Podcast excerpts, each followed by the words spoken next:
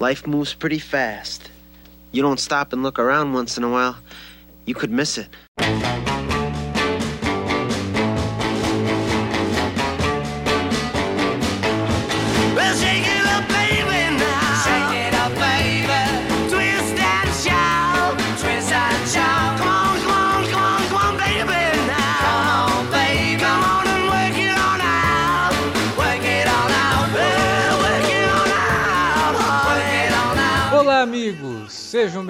A mais um Alerta Vermelho. Eu sou Alexandre e no programa de hoje vamos comentar um daqueles filmes clássicos da Sessão da Tarde que está completando 30 anos em 2016. Olha só, agora é aquele momento que você vai ficar triste, porque aquele filme que você cresceu assistindo e que parecia tão próximo de você está completando 30 anos. Vamos falar de Curtindo a Vida Doidado, mais um filme do John Hughes, sendo pauta aqui no Alerta Vermelho. Para falar desse filmaço comigo, tá aqui como sempre o Sr. Davi Garcia.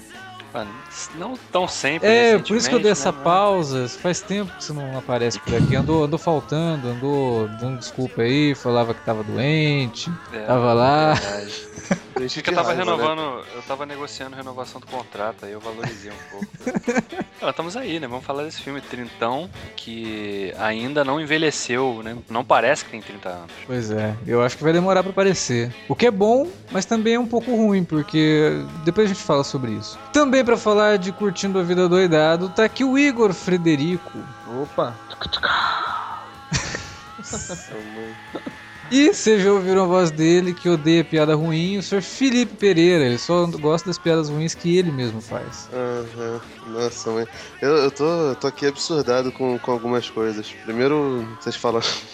O filme não parece trintão. O filme não parece que envelheceu, mas trintão entrega idade pra cacete, né, cara? Ah, mas eu tenho 30 e alguma Caramba. coisa. Então, Jesus Cristo. sou quase contemporâneo, cara, na verdade. Cara, não dá pra mentir, né? Esse aqui é um podcast Não. de sinceridade. Então, Então vamos lá falar de Curtindo a Vida Doidado logo depois da vinhetinha.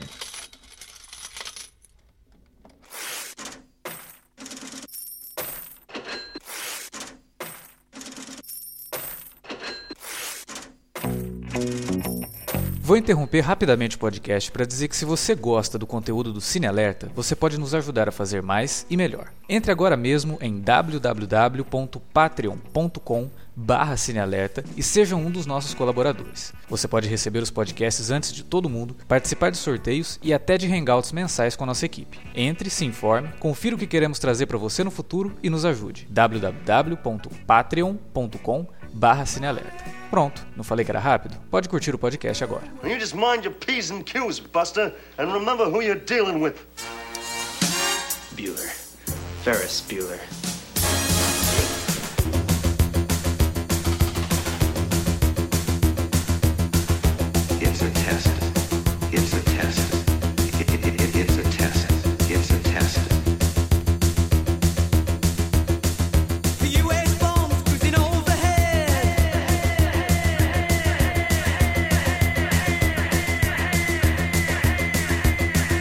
Há exato um ano, no dia que nós estamos gravando esse podcast, estamos gravando isso no dia 3 de março de 2016, no dia 3 de março de 2015, nós publicamos um podcast sobre Clube dos Cinco. E o Clube dos Cinco é um filme do John Hughes, assim, que eu sou apaixonado por esse filme, acho ele fantástico. É um dos filmes mais complexos do, do Hughes e mais completos também, e um filme que se passa num ambiente só, durante o período de um dia, né, até menos de um dia.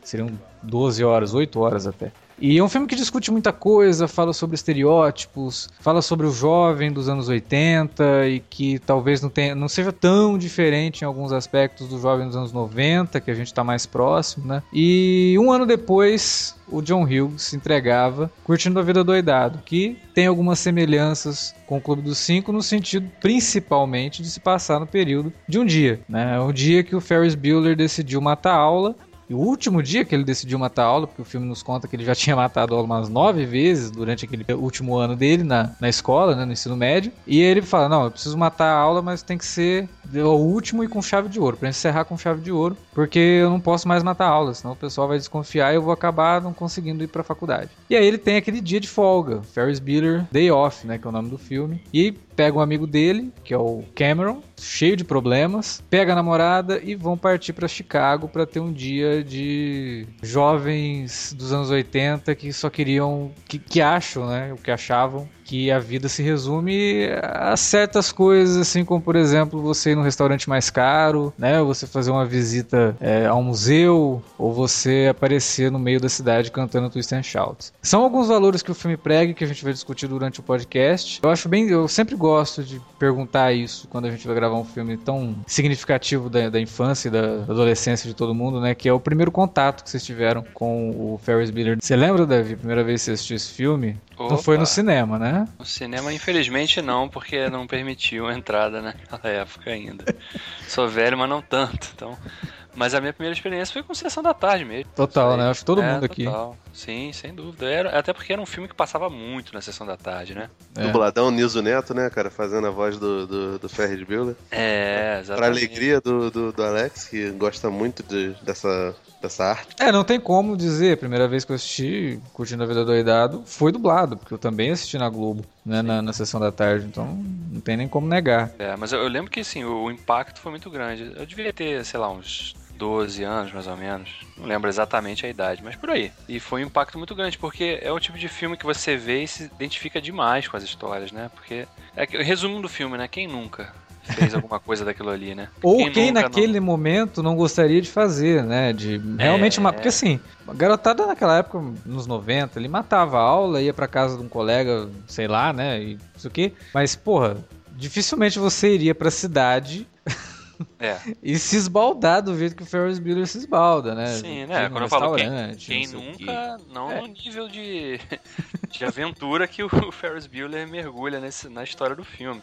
Mas eu digo mais no sentido de quem nunca contou uma historinha pro pai, né? Pra Sim. forçar ele, não, pai, eu tô mal, não sei, só pra ficar em casa mesmo, não pra. Ou mesmo quem nunca vivenciou uma. tá na escola vendo aquelas aulas chatíssimas ali de um professor com uma didática horrorosa e você ali com um bode danado querendo ir embora, louco, e o professor lá empolgadão, ou não empolgado, né? No caso do filme. Então, é isso que, que, é, que, é- que acho que é mais marcante na história do filme, porque você realmente se identifica com muitas situações ali. O mais legal nos filmes do John Hughes era justamente isso, né? A facilidade de identificação do espectador com aqueles personagens adolescentes que estavam sendo mostrados, por mais que o Hughes exagerasse em algumas coisas, né? É, deixasse algumas coisas até meio caricaturais, mas os personagens eles representavam mesmo coisas que os adolescentes sentem, né? E de uma forma até, mesmo que exagerada, de uma forma muito mais natural do que a gente vê em alguns filmes, ou que a gente viu em alguns filmes que surgiram depois que o John Hughes é, trouxe essa leva, né? Que são vários filmes é, com adolescentes como protagonistas. E você, Igor? Se eu sei que é um fã do John Hughes, né? Você esteve aqui no podcast sobre Clube dos Cinco, né? É, que coisa, né? Eu ia falar, acho que eu tava nesse. Tava, tava sim. Mas e aí? É, O- Como é que foi o seu primeiro contato com. É, eu acho que eu vi, a primeira vez que eu vi Ferris Bueller, acho que eu vi mais, mais novo ainda que o Davi. Eu vi muito, muito moleque, assim. Não foi no cinema também, porque, né, também não sou tão velho, menos velho ainda que o Davi. Mas vi dublado também, cresci vendo o filme dublado e tal. Mas, assim, um dos segredos que eu acho é, do filme, uma das fórmulas do filme, é, e revendo pra gravar o podcast, eu observei mais. Um dos segredos, eu acho que é a- o- a subversão que tá dentro do filme, principalmente, assim, porque é, primeiro que o, o Ferris Bueller acaba sendo um avatar de todas as vontades que eu acho que todo ser humano tem, assim, pelo menos alguma das vontades que todo mundo tem de fazer, assim. Ele, de certa forma, ele é, ele é o personagem mais surreal de todo o filme, assim, mesmo ele sendo humano, ele é bastante humano, ele é bem construído, bem atuado, enfim, bem interpretado, mas revendo assim eu vi como ele é, é basicamente até um conduite da história. O filme é praticamente é do Cameron, o filme, eu acho. O filme é sobre a, é, É a jornada do Cameron, né? É, Ele a que tem o jornada- arco dramático mesmo, assim. Não, e, e, tipo, ele é, é porque ele é tão foda que ele tem que ser, sei lá, o personagem que em teoria é o protagonista. Ele começa e tal. Até porque o John Hughes sabe fazer filme, então ele sabe o que, que atrai. Mas a jornada do, do Cameron, eu tava observando como até a namorada, a irmã, os professores, quase todo mundo no filme é mais humano do que o, o Ferris. Ele é humano, mas ele tem um quê de super-herói, assim. Que é ele claro, né? extrapola tudo, né? Ele, ele, ao mesmo tempo que ele é mais humano, ele também é o mais babaca de todos. Porque ele é um filho da puta, cara. Ele engana os pais, engana os professores, engana o diretor, mente pra todo mundo. Zoa o amigo, é, cara. O amigo é mó problemático. O cara tem, E esse é ficou uma- depressivo, ele ficou zoando ele, o por cara. exemplo, até ele ser amigo do Cameron não faz muito sentido, assim. Sim. ele, é, ele é o cara mais legal da escola e ele é amigo do cara menos legal da escola, assim. É. E. é, mas é justamente por isso, porque. E eu tava. Tem até falas no filme que. Aí já é interpretação minha, eu viajei na maionese, mas eu tava vendo, por exemplo, na hora que o diretor tá lá conversando com a secretária, e toda hora no começo do filme eles estão ali discutindo sobre o Ferris, que o diretor quer derrubar ele como, né? Uhum. como esse cara errado e tal. E ele fala como ele é uma má influência sobre os bons alunos, que basicamente é a escola toda, porque o filme vai mostrando que toda a escola, toda a escola gosta, gosta dele. E aí a secretária até fala que é impossível derrubar o Ferris porque o- o- os jogadores de futebol americano gostam dele. Os nerds gostam dele. É, do teatro gosta dele, os nerds gostam, todo mundo gosta dele. Todo, e, e o, que é, o que é já é quase impossível. E ele ser e essa frase também de ah, ele é a má influência sobre bons alunos. Aí, revendo agora, eu vi que ele é basicamente, tipo, ele é um símbolo do- daquele estalo que quando você é jovem tem, que sei lá, a ver o mundo de uma forma diferente, é como se fosse o Ferris Bueller na vida do- dos alunos, assim. Ele, e, ele é o que, e ele é justamente isso no Cameron, durante o filme. Ele é esse processo de o Cameron é, despertar e ter, criar a própria personalidade, esquecer, superar o pai dele, esquecer é, quem, quem ele é assim. E, por exemplo, isso é, até nos outros alunos eu- eu- é demonstrado quando eles estão na, na aula morrendo de tédio ali. Que são os alunos que, sei lá, não- o Ferris Bueller ainda não atingiu, ele não conseguiu despertar eles. Que assim, olhando por esse lado, até a irmã dele meio que é tocada por ele, só que de uma forma negativa, mas ainda assim ela é meio que despertada pra. pra eu, eu tô falando um despertar realmente meio que filosófico, assim, Uhum. Meio kantiano de.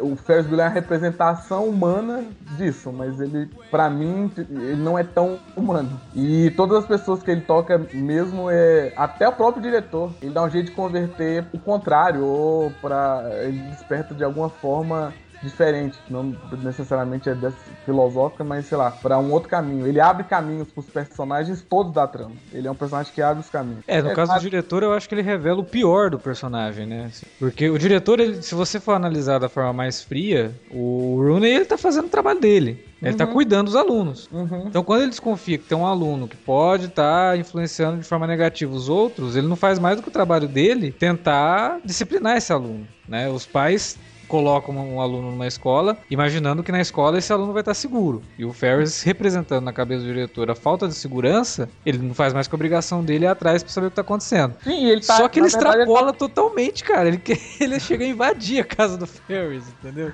Sim, mas no começo, igual você falou, ele na verdade até é preocupado com, com o bem do aluno, né? Tipo, Sim. "Ué, tá faltando muito, ele tem, não pode faltar muito pro bem dele.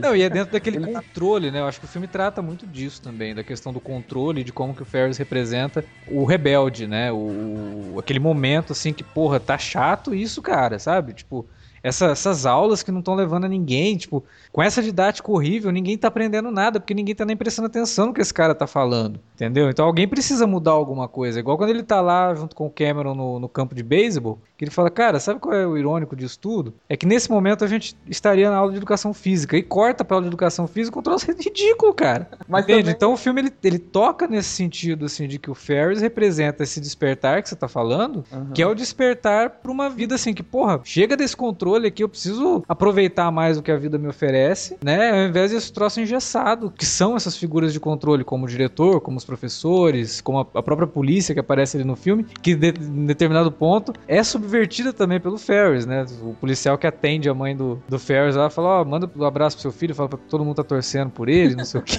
Mas assim, é mais também uma autonomia no geral, porque você fala de didática, que realmente o filme mostra os professores todos super chatos. Mas ao mesmo tempo, no começo do filme, ele fala que é, ele tem que aprender é, o socialismo europeu. Né? E ele fala que, whatever, né? Que ele não quer, ele não vai, não, não vai pra Europa, não- ele não é europeu e ele não precisa saber como é que é o socialismo lá. Ele não liga se é socialista ou fascista. Porque... E o ponto do filme é justamente esse, né? Nem até didática de professor, mas assim, fazer o que você quer, assim, autonomia e, e mesmo sendo jovem, o que é um é o caos, né? O jovem fazer o que ele quer, né? É, O que ele acha que quer, o que ele gosta, porque jovem não. Justamente o filme dá mostrando também que jovem tem sim uma identidade, né? É Sim. a busca da identidade que o filme traz até. Porque o que adulto, os adultos, na verdade, fazem esse controle todo que você mencionou é justamente a perda da identidade. Porque tá te guiando para o caminho geral da sociedade ali que tá sendo construída. E o Ferris é até um personagem super caótico nesse sentido, né? Porque ele vai contra a mão de tudo que tá sendo posto, né? Então, e ele deixa claro nessas, nessas falas até com a gente, né? Que é direcionado pro público, né? Essas sim, sim. A quebra da quarta parede que foi até re- referenciada pelo Deadpool agora, né? É, belamente. cinema e fez uma bela, uma bela uma referência, homenagem ao, ao Ferris Bueller. Aliás, o, esse filme é um dos que representam, né, nessa esfera mais popular, talvez o que mais tenha bem utilizado a quebra da quarta parede, né? Dessa época, né? Porque não se faziam. Não se utilizava muito esse recurso nessa É, época. ainda não se utiliza tanto, né? Uma coisa É. assim que muita gente tem medo de fazer, porque tem medo de exagerar, de perder Uhum. o controle, É. né? Mas aqui ele é realmente muito, muito bem utilizado o recurso. Dark shame, darling, dark a shame. Thank you for all the joy and pain. Picture show, second balcony Então, Felipe, agora é sua vez. Fala pra gente aí. Você lembra qual foi o seu primeiro contato com Curtindo a Vida Doidado? Ah, cara, eu lembro muito, muito pouco. Eu lembro que eu gostava bastante quando tinha. Eu devo ter visto com uns 9, 10 anos por aí, no, nesses filmes da sessão da tarde. Só que. Pelo menos pra esses filmes infantis, eu era mais. Não que o, o Curtindo a Vida Doidado seja um filme propriamente infantil, né? É um filme mais juvenil. Mas eu era muito mais do, do cinema em casa do que do, da sessão da tarde. Então, algumas coisas da Globo eu simplesmente não via, entendeu? Pra mim era muito mais interessante ver o Ataque dos Vermes Malditos lá com Kevin Bacon do que, do que o Bueller. Eu fui redescobrir ele já bastante tarde, cara, com, com, sei lá, com alguns 20 anos aí, entendeu? Como eu via muito mais o cinema em casa, provavelmente na infância eu vi poucas vezes o Curtindo a Vida Doidado. É, eu fui redescobrir mais velho, né? Mais, mais, mais, mais marmanjinho. É, isso é até legal você, você dizer isso, assim. No teu caso, por ter descoberto mais velho, você deve ter já uma, uma visão bem diferente do filme, assim, quando você viu. Sim, porque, tipo, que na praia, eu, eu- eu acho que a- quando eu revi e revi ele inteiro, eu devia ter mais ou menos a. regular mais ou menos a idade do, do Ferris, né? O Ferris deve ter o quê? Uns 16, 17? É, 16, né? Ele tá no último ano. Eu vi 16, mais ou 17. menos nessa época, ele devia ter uns 17, 18. É, por aí, entendeu? E achei, achei engraçado, né? Como, como nos anos 80 as pessoas tinham uma ideia de, de rebeldia muito contida, né, cara? O cara fala, não, pô, ele é anarquista, ele faz não sei o quê. Pô, cara, ele não usa uma droga, ele não, ele não passa perto de, de nada. Mas ele é um rebelde branco de classe média. Não, Você queria o quê cara, também? Ele é, ele é um, ele é um rebel, rebelde coxinha, cara. Tipo, não tem nenhuma menção a sexo, não tem é, nenhuma menção à diversidade é, de, de, de, de cor, de raça, de, de nada disso, né? O, o Ferris Bueller, ele é, ele é um cara que vive num mundo de, de brancos pra brancos, esse negócio todo. Eu nem acho que, que essa ideia do John Hughes era, era necessariamente ruim, né? Os outros produtos dele corriam muito nessa, nessa seara, né? Inclusive os filmes que ele só escrevia. Esqueceram de mim também, cara. Sim, é uma todos família- eles, o próprio, o próprio Clube dos Cinco, né? É só branco ali, né? Você não Sim. tem. A É. representatividade, não, mas não é uma. Era uma constante desses filmes da década de 80, né? Sim. Você- Se hoje o Oscar dizer- não tem ninguém- nenhum ator negro, imagina na É, época fazer filme com exatamente. negro, né? Já disse que não tem oportunidade pros atores negros hoje, mas isso são os É, não, mas não tinha mesmo, assim. Todos esses filmes adolescentes dessa época, até os besteiróis. Sim. a- Cara, até os anos 90. Tem personagem negro marcante no American Pie, por exemplo? Não, Não, né? não tem, não tem. O, Tinha no o- Fox, cara. aquelas piadas, aquelas aqueles filmes piadísticos, tipo, não é mais um besteirão americano, é, eles até zoam com isso, que, tipo, o, o negro geralmente é o amigo que fica lá falando gíria, né? Aí Isso. tem, tem dois caras que se encontram, aí eles, dois caras negros que se encontram, eles ficam olhando pra cara do outro e falam, é, o bicho pegou. É, é, é bem. Entendeu? É bem basicamente isso. Serve pra poder fazer gíria, pra poder, sei lá, ajudar o cabeludo que, que vai andar de Ferrari pela cidade. Pera, é verdade, eu acho que o único personagem negro do filme, né? É, talvez tenha alguma outra criança, sei lá, por ali, mas é, é o máximo que a gente chega, chega de, de, de qualquer outra etnia, né, cara? É um filme suburbano, né, cara? E o, o subúrbio dos Estados Unidos é diferente do nosso subúrbio. Aqui, geralmente as pessoas que, que moram no, no subúrbio são as menos abastadas. Lá não. É, lá se você mora, mora longe da, da cidade, você é o cara que normalmente tem mais dinheiro, até porque pra, pra você se locomover você precisa de, de, de veículo próprio e tal. A família do Bueller não é uma família rica, né? Você vê que o- até pelos carros deles não, não é os top de é linha. Ô, não, né? louco, não, Mas não, é- é, pera aí, pra época o carro da menina, por exemplo, o contraste do carro que ela tem e o carro que o Cameron usa, e o Cameron é muito mais rico, É. é bem grande, assim, tipo, ela Não, tá... e você vê até pelo tipo de restaurante que o pai do Ferris frequentava também. Pois é, a casa Então- deles, cara, a casa deles é tipo a casa do, do, do Kevin lá do Esqueceram de Mim, é gigantesca É. aquela casa, né? Não, mas então, aí que tá, essa parada é, me- me- é mega discutível, porque, pelo menos pelo, pelo que eles deixam claro, tem uma.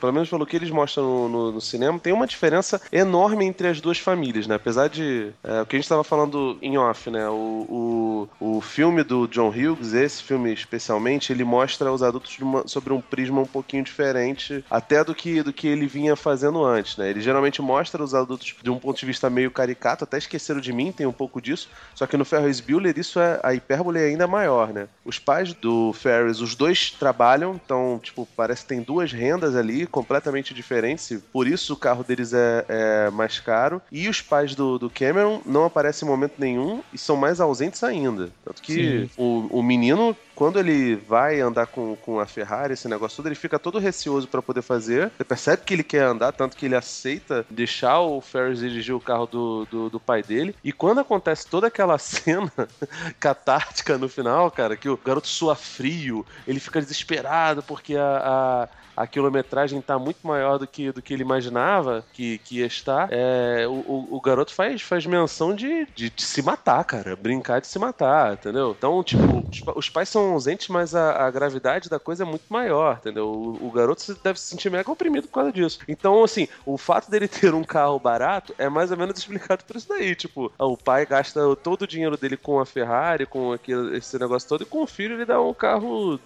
que esse carro mequetrefe pra caramba, né? Lata velha total, né? O carro Até já tava até enferru- enferrujado e, E é, tal. e é aí que também uma das, pra mim, uma das melhores coisas do filme é justamente essa ausência quase que, a ausência completa dos pais do Cameron, mas ao mesmo tempo eles estão sempre com ele. É, é a presença, Na- eles são onipresentes na vida do moleque, né? Porque ele é todo com- na- com- contido por causa disso e tal. Sim, tipo, na hora de escolher se vai pegar o carro ou não, etc. E, a- e até mais claro quando eles estão no, no prédio lá super alto, que eles estão lá devagando, e quando vai pro Cameron ele fala, meu pai tá ali embaixo, meu pai É, tá... eu acho que eu vi meu pai. Ele Meu "Você tá pai no prédio tá mais alto da cidade. E aí tá, eu acho que é, que é um dos, dos recursos, eu ia falar recurso, mas não é uma boa palavra, mas um dos, dos elementos do roteiro que eu mais gosto, assim, também, essa ausência onipresente. Justamente pela imposição e, e maldade, né, que os pais dele passam até, principalmente o pai dele. É, foi por isso que lá no começo eu disse que ele não envelhece aparentemente, né? Porque, assim, claro que ele tem algumas coisas que são típicas anos 80. Mas essa negligência dos pais com os filhos e tudo mais é é uma coisa muito atual, né, cara? Eu acho que por isso, talvez, que o filme seja tão bom em continuar atual, né? Agora tem uma coisa também que eu acho que alguém falasse assim hoje, vamos fazer um remake do Curtindo a Vida Doidado? Seria muito difícil, cara. Porque com a tecnologia que se tem hoje, contar uma. uma não, né, não, não, é. Você imagina a situação ali, não, então vou, então vou ficar em casa aqui descansando e tal. Você acha que a mãe, que preocupada que é daquela, né? Que ela fica ali né, com o filhinho, não sei o quê, ela chega a ligar pra ele. Sim. Hoje, o que, que ela faria? Ela pegaria ali o seu iPhone, provavelmente, que ela teria, e faria um, um face, deixa eu fazer um FaceTime aqui com meu filho pra ver a cara dele. Ou seja, não, o deve cara. ter algum aplicativo já vigiando o filho também, né, se É, fora- dizendo se tá com febre ou não.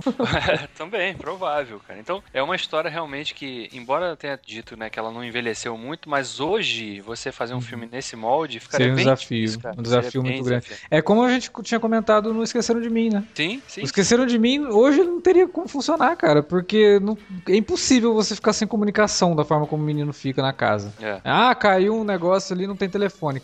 Caralho, você tem celular. Aí, beleza, como é que você vai explicar que o moleque não tem celular? Esqueceu o celular? Meio, meio, né, difícil. E ninguém tem computador em casa também pra eles comunicar. Então, assim, é, é bizarro, não, não tem como. E, assim, voltando num ponto que o Felipe tocou sobre, sei lá, ser todo mundo branco, essa coisa dos problemas brancos de não ter. Ele é rebelde sem droga e tal. Mas eu acho que é justamente isso que faz até ser mais universal, que porque foca em problemas mais ideológicos do que, sei lá, o hiperrealistas. Porque, sei lá, é mais sobre. É mais filosófico do que, sei lá, social. É, não, não é. Eles entraram realmente- numa discussão quase social sobre cor né, no filme. É, é, mas realmente. Falar não o sobre filme do. E entrar nesse board foi muito doido. É, Nem mas... o filme do John Hughes entra nesse sentido. Talvez o, no caso do Clube dos Cinco, por conta do personagem que seria o marginal, né? E ele tem todo um problema social muito é, latente, né? Porque ele vem de uma família abusiva e tal. Não, e quando ele quer incluir, dá, dá ruim, né? Que nem no, no, no Sixteen Candles. E Isso. aí ele estereotipa. Melhor não, né? É, melhor não. Melhor ficar só no que ele entende, né? Não, não fale Uhum. de coisas que você não entende, porque senão você vai estragar a tua obra. Eu acho que É, talvez. assim, Agora, o, o universo do, do John Hughes é um universo escapista e ele é cor-de-rosa, né, cara? Sim. Ele. Não, não, não acho que ele se propõe a, a discutir nada, não. E, inclusive filosofia. Que a frase que a gente adora do, do, do filme, que a gente cresceu ouvindo, não sei o que, a vida passa muito rápido. É até meio merda, né, cara? Pô, tem vida duas vezes, sacou? Ela fica, fica repetindo e girando em É, torno. é piegas, em torno cara, mas. daquilo Eu ali. não sei se é meio merda, não. Tal- Talvez esse universo do Hughes ele seja o exato contrário daquele filme do, do Heitman, o Homens, Mulheres e Filhos. Tem até uma personagem que da Jennifer Garner que ela controla excessivamente o, o filho, a, a filha dela. Aquele filme que é com, com a Dan Sandler, sabe isso que eu tô falando? Enfim, o filme não de vi esse filme, 2014 que basicamente mostra é, o tédio terrível que as pessoas suburbanas têm dentro da- das suas vidas, né? Então, e mostra casamentos acabando, os adolescentes é, se envolvendo ali e claramente tendo relações inter, é, relações sexuais. No, no Ferris Bueller Day Off, o personagem da Sloane e do, do Ferris, eles até sugerem que eles já tiveram relações carnais, tanto que o, o Ferris, ele fala em um determinado momento que o Cameron jamais se apaixonou, jamais alguém se apaixonou por ele e provavelmente ele ia casar com a primeira menina que desce pra ele. Ele fala isso pra câmera. Então, É. se ele fala isso pra câmera, o que a gente imagina é que, tipo assim, já têm ou tiveram uma, uma vida sexual ativa, entendeu? Nesse Homens e Mulher- Mulheres e Filhos, é, que é uma comédia meio, meio dramática e uma proposta completamente diferente do, do- dos filmes do Hughes, não. A coisa é bem mais complexa de- do, do, do- do que pode imaginar dentro do- do desse escopo do, do John Hughes, né, cara? De, de mostrar as pessoas reais, com problemas reais e tal. O, o John Hughes, ele gosta de fazer isso, de dar uma exagerada e falar, basicamente, da Seara a qual ele pertence. Não- É não uma acho que- fantasia, você tem uma fantasia ali. É, É uma exatamente. fantasia.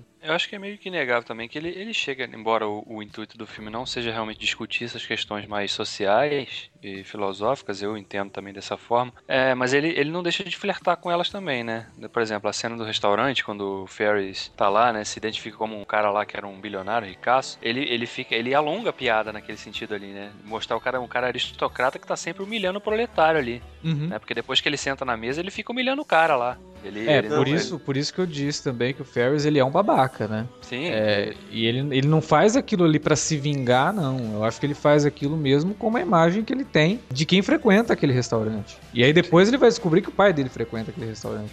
Uhum. Então, por mais que ah, o filme não tem pretensão, tal- é, Não, talvez. ele, ele, Mas- ele, ele bota algumas coisas, mas no caso, o Ferris ele não, não tem uma, uma curva dramática que faça ele pagar pelas coisas que ele fez. O tempo todo ele é coberto. Por isso que acho que entra muito essa parada que o Igor falou, dele ser meio que um super-herói, uma pessoa acima da lei. O Cameron sofre as consequências, o Ferris não. O que, É, não, o Fe- mostra o Ferris ele- até, ele até se dispõe, né, a sofrer, né? Ele chega a falar com o Cameron, não, pode deixar que eu vou falar, eu vou, é, I'll take the hit, né, que ele fala, É. a expressão em inglês, né? Eu assumo, né?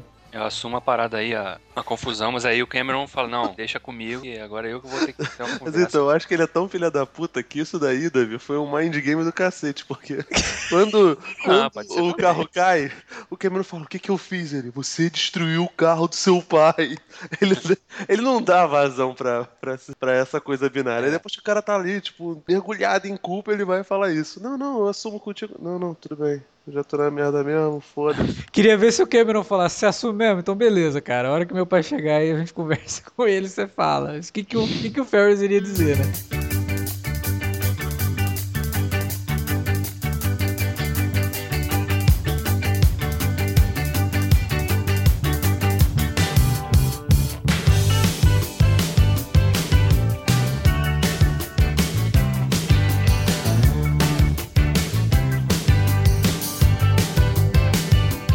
Sobre a complexidade do filme, que eu acho que, não sei se eu tô entendendo, mas o Felipe tá diminuindo, porque, sei lá, não se compara com o Altman ou sei lá quem. É, eu acho que o filme é muito mais complexo do que ele aparenta, ele só é contado num modo de conto de fada. Popular. Não, ele é, ele é complexo de fato. E é, eu acho que o personagem do Ferris ele é quase que um bom um bom stand-up, sei lá, um stand-up do George Carlin, que você ri, ri, ri, e no final, depois de um dia, sei lá, você tá, poxa, o que, que esse bicho falou? Que é tipo, o Ferris ele vai, ele faz você rir, ele, já, ele tá ali o filme todo, ele é a linha ali que conduz todo o espectador. Aí acaba o filme, beleza, ele continua engraçadinho e tal, você, você se sente bem com você e tal, mas depois você vai pensando sobre o que aconteceu com o Cameron, com o Rooney, com os outros personagens, com a irmã dele, coitado. A irmã dele, pelo amor de Deus. E depois você vai refletindo mais até sobre, por exemplo, essa cena que o, o Alex falou que eu achei interessante, que eu não tinha nem visto assim, que é o Ferris agindo como ele, ele sendo uma caricatura do que ele acha que é aristocracia e o pai dele tá lá, né? Então ele tá, ele acaba sendo em algum nível ali meio que hipócrita, mesmo sendo engraçadinho, o cuzão que ele é. Então eu acho que e todo filme do John Hughes é assim também, o Clube do Cinco, ele tem a primeira camada de complexidade, mas se você parar pra pensar, tem várias outras, eu acho. Só porque é ele não isso. é, ele não é The Wire super social e complexo, então, É. sei lá, Não, ele eu- trata de um modo mais sério como um filme dos anos 90 diferente, ele não é também tão complexo, sei lá. É, por isso que eu acho que o filme sobrevive tanto tempo, né? Porque ele, ele tem várias camadas. Se você quiser ver o filme só pela superficialidade da coisa da, né, a história divertida, do garoto que conta uma historinha e de repente vai viver um dia de aventura, né? Com a namorada e com o melhor amigo, que tem vários traumas e que acaba se descobrindo ali, vendo tudo aquilo como uma chance de se libertar daquele, daquela zona, zona de. Não zona de zona de desconforto, na verdade. É. né? Que pra ele era uma zona de desconforto. Então, você pode ver o filme só isso, mas se você também parar pra analisar os pontos isolados, você acaba enxergando, sim, algumas nuances, assim, que, que, que fogem um pouquinho daquela. da trama central até, né? Uhum. Tem a ver com ela, mas não prendem a ela exatamente. Então, é, acho que é por isso que o filme. um- esse tipo de filme do John Hughes sobrevive tanto. A gente tá aqui hoje, 30 anos depois, falando dele também. É, se você pegar a cena mais famosa do filme, que é o Twist and Shout, no meio daquela parada toda que tá acontecendo ali no centro de Chicago e tal, e como que quando o Ferris começa a cantar, todo mundo entra na brincadeira e começa a cantar e dançar e não sei o que, você fala, nossa, né, é uma fantasia mesmo, né, nunca que isso iria acontecer na cidade, à tarde, no dia de semana, normal, né, no dia... É, fora que, tipo, num- numa tarde acontece tudo também, né? Sim, Tem jogo, tem um jogo que o estádio tá lotado dia de semana, ninguém trabalha. isso. né? Depois tem, tem um desfile também no meio do centro da cidade. E a gente Isso. tem que lembrar que o pai dele tinha ido no restaurante que ele tava fechando um negócio, mas parece que era meio feriado na cidade. Então por que ele tava no restaurante? É, Ah, mas ah. é- essa cena, se você parar pra analisar, ela representa exatamente aquilo que o filme veio trabalhando o tempo todo. Ó, o normal é chato, É. né? O normal, ele é um pé no saco, cara. É um troço A que você tem é A chata, rotina né? é terrível. E isso é representado quando alguém chega lá, com- até a própria parada é chata. É uma bandinha tocando, umas marchinhas, umas coisas que todo mundo tá ali, assim, sabe? Puta, eu tô aqui porque todo ano tem essa merda e eu tenho que trazer meu filho. Mas isso aqui é um saco, sabe? E ou eu tô trabalhando, eu passei por aqui, esse troço tá acontecendo, eu vou aqui ver um pouquinho. Mas aí quando o Ferris chega lá, toca uma música dos Beatles, que rock and roll, né? A gente sabe muito bem o que, que representou rock and roll pra cultura pop, pra- principalmente pra cultura norte-americana. né? O sentimento de liberdade, o sentimento de, de rebeldia. Tocando ali, você vê que até o pai dele, que tá no prédio trabalhando, começa a ouvir o negócio e começa a dançar no, no escritório, entendeu? Então o Ferris é realmente isso que o Igor tinha comentado no começo, né? E essa cena O é, Ferris é praticamente o Felipe, então, né? O provocador do caos. é o provocador do caos, o Coringa, o Joker, o palhaço. Nossa, como vocês são engraçados. Não, talvez assim, e- essa coisa da rebeldia em relação ao rock, talvez funcione mais para a geração anterior do que para essa, né? Anos 80 era 86, né? É, Anos 80 86. tava começando o pessoal lá do, do, do, do rap a, a sair das tocas e Twist and Shout Mas você tá. Para, 60, para, né? para, para tudo, cara. Você tá esquecendo que esse filme, ele é o mundo cor-de-rosa e branco do John Ah, Hughes. Você não. vai ter rap nesse filme, cara. Não, Eu não tô falando- entendendo também onde o Felipe tá Não, filho, não- eu não tô, eu não tô falando Você que tinha que ter o rap filme no... coisa que o filme não possui, velho. Você vai, vai falar do calma, Straight Outta calma. Compton, ele não vai Calma, falar. gente, Jesus Cristo. O que eu estou dizendo é o É, seguinte. mas vamos lá discutir agora a falta de rap no, no Fred. Cara, eu não sei de onde você ouviu que eu falei que, o- que o filme não tinha complexidade nenhuma, né? Mas tudo bem. Não, não, não acho que ele se propõe a, a discutir nada, não. E, inclusive filosofia.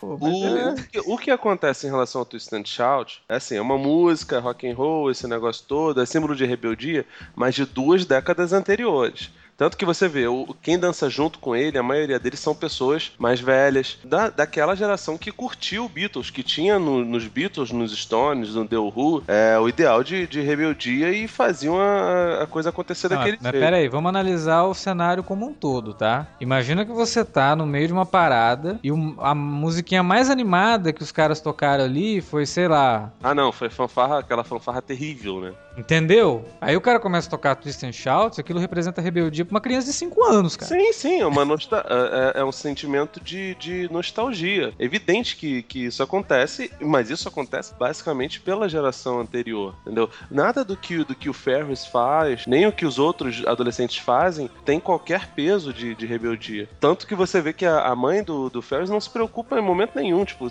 acho que se ela tivesse pego o Ferris, ela sequer ia, ia olhar e falar: Nossa, ah, são coisas inofensivas. Ela fica assustada quando ela vê que a filha dela foi pra, pra cadeia por, por uma denúncia falsa, entendeu?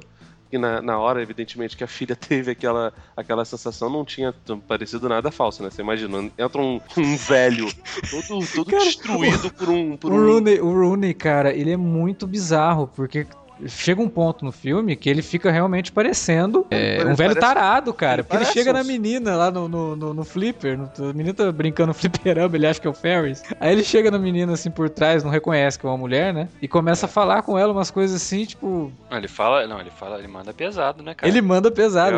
Your, your ass is mine. Your E isso, Nossa. cara, a tradução literal disso qual é? Pelo amor de Deus, né? E isso é uma coisa uma coisa proposital no, no, no, no roteiro do, do Hughes. Vocês lembram do esquecer, o roteiro do, do Esqueceram de Mim é do Hughes, né? É. Então, no, no Esqueceram de Mim, você pode enxergar ele como uma, sim, um simples conto de Natal, esse negócio todo, mas você pode tentar ah, da- dar uma, uma olhada mais, mais profunda sobre, sobre o caso. De que é uma família que está tão preocupada em fugir do, do, do desespero que é o Natal, de, de tudo aquilo, da rotina no final do ano, e no final do ano você realmente fica mais estressado porque você passou muito tempo trabalhando e normalmente as férias nos Estados Unidos são, são no, no, no meio e no, no começo do ano, né? O período de, de, de inverno, onde você é mais- menos produtivo. E, tipo, você tá tão desesperado pra isso, quer viajar pra Paris de qualquer jeito e deixa o, o garoto lá. E assim que eles encontram o Kevin, a primeira coisa que eles fazem é: ah, não sei o que, a mãe vai, encontra ele, os, os outros parentes encontram ele e vai todo mundo embora. Deixam o garoto sozinho de novo. Então, tipo, eles não entenderam a, a mensagem. Tanto que tem outros quatro filmes com essa merda, né? En- Enfim, no é, Esqueceram de Mim, tem uma, uma, uma crítica que você pode botar até pelo capitalismo, porque todo o esforço que eles fazem é graças a esse regime econômico, entendeu? Eu não sei se no Ferris Bueller tem, tem uma, uma crítica tão forte ao, ao capitalismo. Até acho que, que Não, tem, não al- tem, al- não- não algum. tem. Crítica é mais a, a monotonia e a rotina como um todo, cara. Sim, porque, o- basicamente, a única pessoa que sabe viver e que curte a, a vida de verdade é o Ferris, cara. Mesmo dentro desse, desse dessa bobeirada de, ai, nossa, olha como é que eu sou rebelde, tipo, de- olhando pra câmera com, com o cabelo cheio de shampoo pro alto, entendeu? Com um moicano. O filme, ele é. A mensagem dele, ele é até meio pró-capitalista e vai muito de encontro com o que era o governo Reagan da época, assim. Tipo, consuma, é, gaste mesmo, né? E vamos fazer a economia girar. Tanto que o, o sonho dos caras você vê que é, ó, Ferrari. É, se você tiver uma Ferrari, você vai ser feliz mesmo, ó. Você vai poder ir pra cidade, vai chamar a atenção de todo mundo. Ó, se você tiver dinheiro, você pode ir num restaurante bacana e maltratar o maître, entendeu?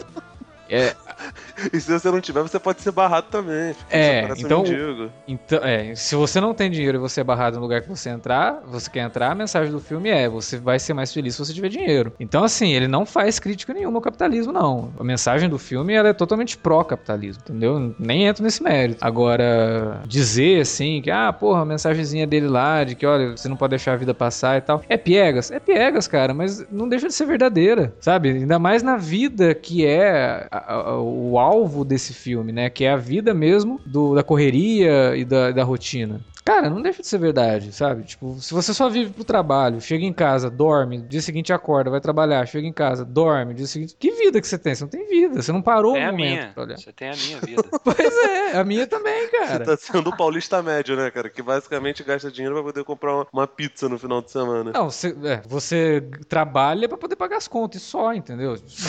que merda, né? Mas, pô, não é essa a base, a premissa do capitalismo. Aí você compra uma TV no fim do ano e acha que, pô, olha só, resultado do meu trabalho, foda. Você não vai ter tempo de assistir essa merda, seu idiota.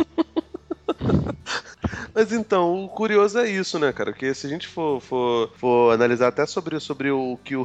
Tá ótimo, cara. Eu não imaginei que a gente tá falando de Marx no, no Curtindo a Vida Doidado. Mas assim, no, no, no- na utopia socialista, você não precisaria de diversão e de uma, ma- de uma indústria de, de entretenimento, porque o seu dia a dia não seria algo que, que necessitasse disso, de, de algo para poder distrair a sua cabeça.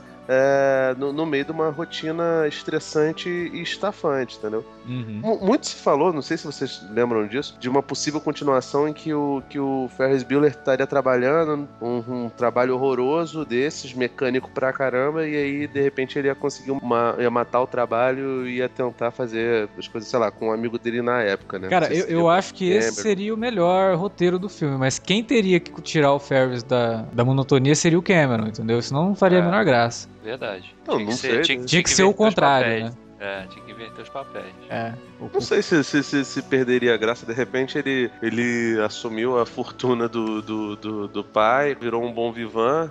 Tipo assim, soube mexer os pauzinhos certinho, virou tipo um, um Charlitinho no, no Two and a Half Men. e foi chamar o cara pra poder, poder ir pra mansão dele em Malibu. Por que não, né? É, tem que dar uma, uma... Aliás, tem uma curiosidade bizarra sobre o Cameron, né? Que o, o ator que fez o Cameron, Alan, Huck. Alan Ruck, né? Cara, ele tinha 29 anos quando ele fez o Cameron. Tá certo, né? Pô, o Matthew Broderick que significa, o que significa que hoje ele tá com 60, então seria impossível. Não, ele não foi o capitão da Enterprise no, no Star Trek Generation da Enterprise? Isso, isso. Você vê que ele já tá no, no Star Trek Generation e já tem cabelo branco, cara. Matthew Broderick era 10 anos mais novo que o. É, mas hoje ele também já tá com a cara de velho, né? É.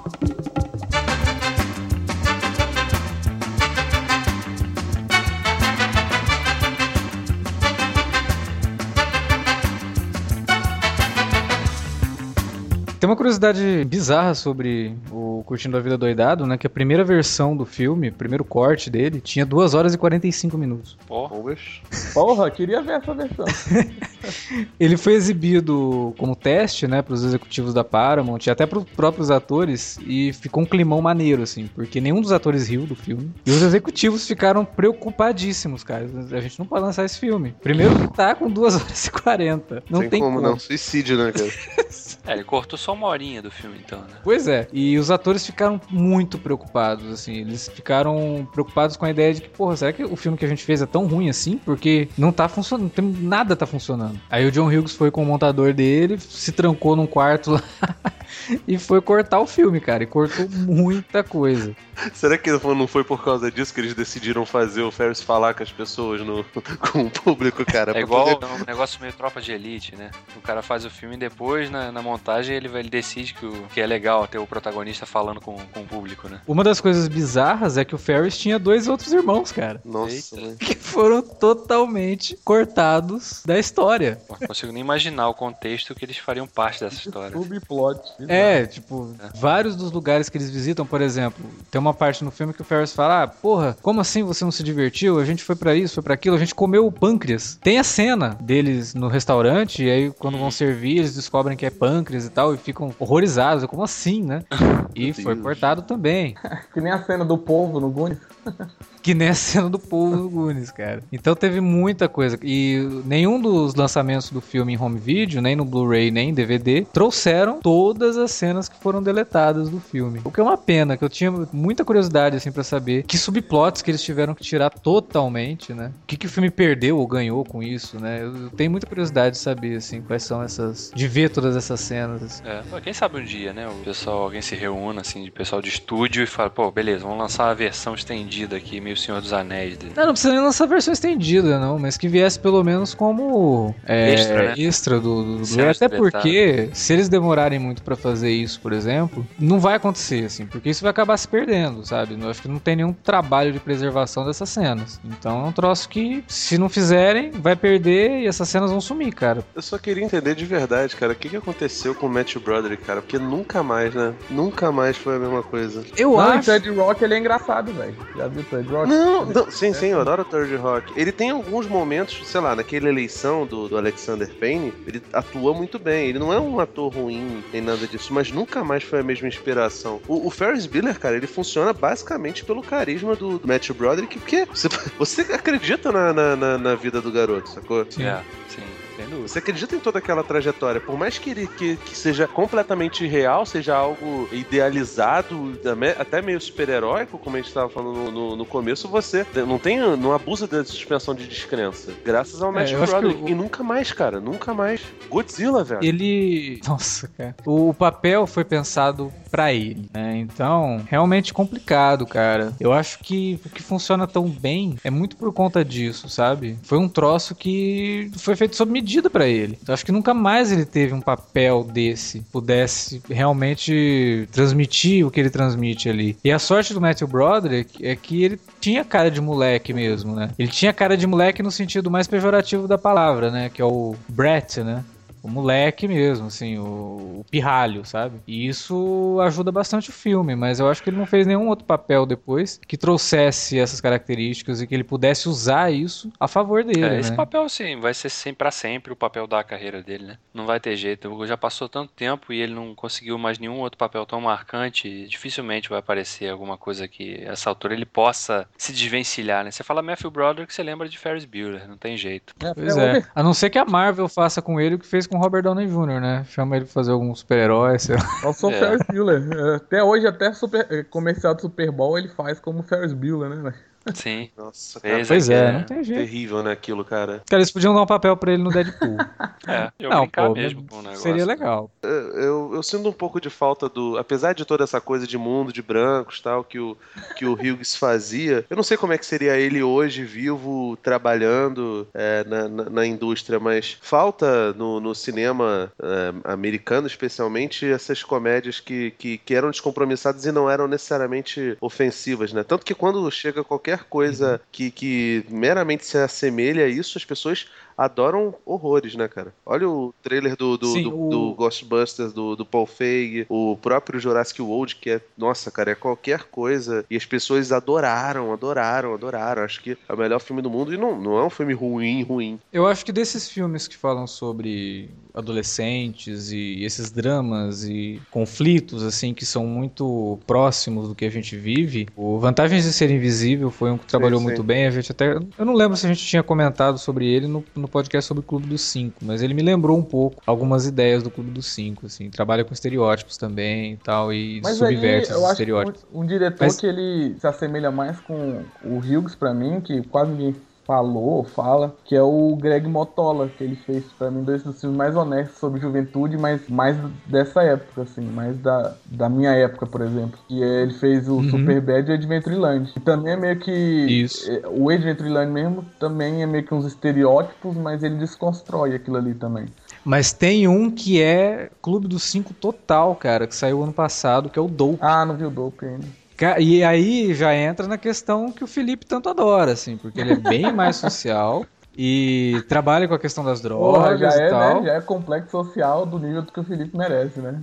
Pois é, então, assim, mas assim, sem, sem brincadeiras, Dope é um filmaço, assim, bem legal mesmo, que também subverte estereótipos, e o, o discurso que o garoto faz no final do filme lembra muito o discurso feito no, no Clube dos Cinco. O Motola, esse interessante. rapaz que você tá falando, ele é mais. Ele é como se fosse um John Higgs com mais culhão, né? Já não tem mais medo de. de, de- Cara, o Paul Alien fugitivo. Mas é outra época O cara, também, o, ca, o, ca, o, É. o Paul, ele, ele cura uma menina que, que vira ateia automaticamente, porque descobre que Deus não existe, começa a falar palavrão, assim, de, de, de maneira é, indiscriminada. Não, tinham filmes nos anos 80 que eram, que eram marginais. Questão é que o, o próprio tempo foi, foi, foi fazendo com que os filmes tipo do John Hughes é, ficassem datados, né? O- a temática é, ficasse datada. Eu não sei se eles ficaram datados, eu acho que não teve mais ninguém pra fazer com a honestidade que o Hughes fazia, Ah, não, sabe? é- Eu acho que é isso que isso é falta. Não, não tem. Tanto que ele mesmo, dois anos depois, parou de fazer filmes com Não, adolescentes. e também eu não sou, eu não, não sei se eu tenho o cérebro complexo assim do Felipe, do Nilo Felipe, mas todas as vezes que eu revejo tanto, todos esses filmes, assim, tirando, sei lá, o Weird Science, que é só zoeira mesmo, eu descubro a- alguma coisa nova, velho. Vendo, revendo agora pra gravar o cast, o Ferris Bueller, eu vi mais coisas interessantes. Toda vez que eu vejo o Clube dos Cinco, quando a gente foi gravar mesmo ano passado, eu vi outras coisas. Eu não acho que. Da, datada, tipo, as roupas em teoria e tal, mas ainda assim o que importa não é a estética, né? Os conceitos, né? Os conceitos não importam. E eu acho que eles mantêm. Senão, esses filmes não eram nem falados. E até hoje, série, Community. Teve um episódio em homenagem. Na época que o John Hughes morreu, o Community fez um episódio, acho que até o primeiro episódio, em homenagem ao John Hughes. Happy Endings, que é outra série de comédia muito foda. É, fez um episódio que era tipo um jogo que eles fazem, a cidade toda faz de referência ao John Hughes, assim. Então, tipo, senão não, o cara não era falado, ainda tinha é, coisas importantes fazendo referência até hoje. É, é diferente, é um. Não é discussão que, que talvez alguém queira, como o Felipe, não é? Não sei. Mas, né? Mas é outra coisa. O Felipe foi pego pra Cristo nesse, nesse, Não, não foi nesse pra podcast. questão, cara, até porque todos os argumentos do Igor são facilmente refutáveis. O que eu disse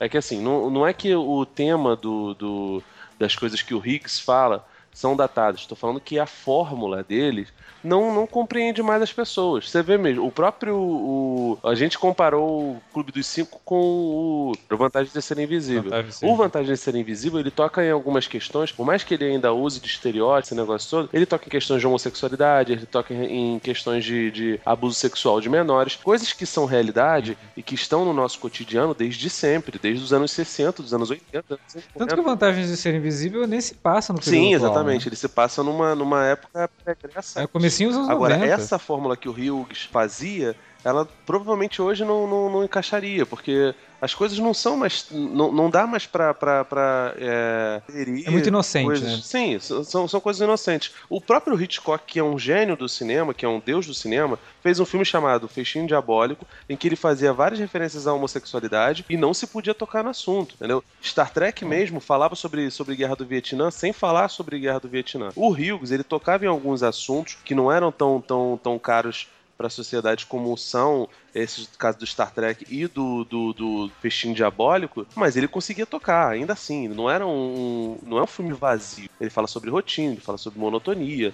é, o, o Esqueceram de Mim fala sobre abandono, fala sobre um monte de coisas. Só que esse tipo de formato provavelmente não funcionaria. Por isso que eu fico curioso para, não sei, para ver como é que o, o John Hughes é, funcionaria hoje em dia, entendeu? Tanto é que esse- essas séries, a Community que eu adoro, Happy Ends eu realmente não, não vi. Mas Community, por exemplo, que eu adoro, ela faz uma, uma reverência ao, ao Hughes que é, é legal, cara. E, e é válida, porque na época era isso que, que tinha. Era isso que, que se fazia. Mas, sei lá, cara, o cara parou no tempo, entendeu? Ele. ele, ele... Não é que ele parou no tempo, ele desistiu mesmo. Sim, ele ele, viu desistiu. que, que- ele viu que não daria pra continuar. Por isso que eu falei, em 87, se não me engano, foi o último filme tratando sobre adolescentes. Filmes sobre adolescentes, o John Hughes fez é, durante três anos. No ano seguinte, ele já fez o último e depois ele não fez mais. É, ele até, ele até dirigiu bem poucos, né, cara? Em comparação ao número de filmes que ele, que ele, Escreveu, né? Escreveu que ele bastante. escreveu. Ele ficou, ficou mais na- nessa seara. O que é uma pena, cara, porque eu acho que dos filmes que ele, que ele tá envolvido, a maior parte deles, os bons mesmo, são.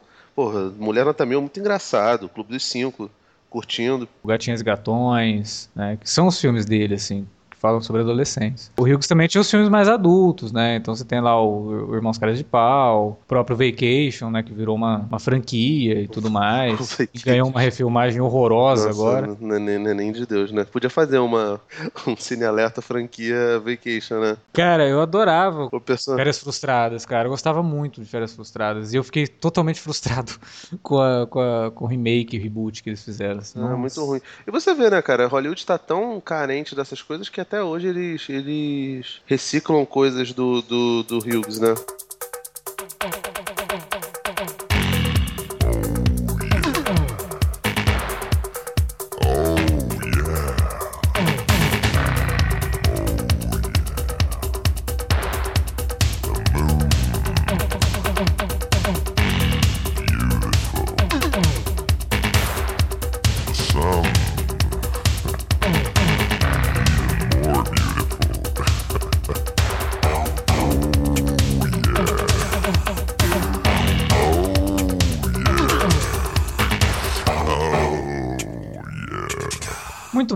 Discussão acalorada sobre Curtindo a Vida Doidado. Eu não estava esperando isso, mas é bom porque ficou imprevisível.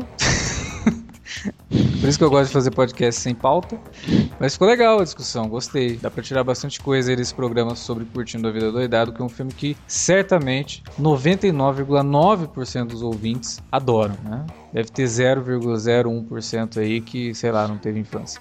Diz pra gente o que, que você acha de Curtindo a Vida Doidado, se você gosta, se você não gosta, se você acha tudo uma porcaria, se você concorda com o Igor, se você concorda com o Felipe. Aí na nossa área de comentários desse post ou pelo e-mail alertavermelho.cinealerta.com.br. Você também pode usar as redes sociais lá no arroba cinealerta no Twitter ou no facebook.com.br cinealerta para divulgar nosso trabalho. E avisar aí seus amigos que assistiram Curtindo a Vida Doidado quando eram crianças e adolescentes que existe um podcast bem bacana e bem polêmico sobre o filme. Então é isso, galera. A gente fica por aqui. Semana que vem tem mais podcast no Cine Alerta. E é isso. Até mais.